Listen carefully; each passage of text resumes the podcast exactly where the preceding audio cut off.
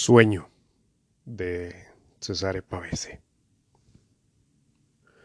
Aún ríe tu cuerpo con la intensa caricia de la mano o del aire y en ocasiones reencuentra en el aire otros cuerpos. Muchos de ellos retornan, con un temblor de la sangre, con una nada también. El cuerpo que se tendió a su flanco te busca en esta nada. Era juego liviano pensar que un día la caricia del alba emergería de nuevo cual inesperado recuerdo en la nada. Tu cuerpo despertaría una mañana, enamorado de su propia tibieza, bajo el alba desierta. Un intenso recuerdo te atravesaría y una intensa sonrisa. ¿No regresa aquel alba?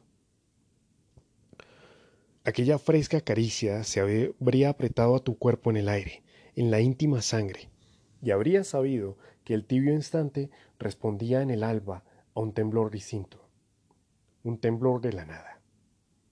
Lo habrías sabido. Igual que un día lejano, supiste que un cuerpo se tendía a tu lado.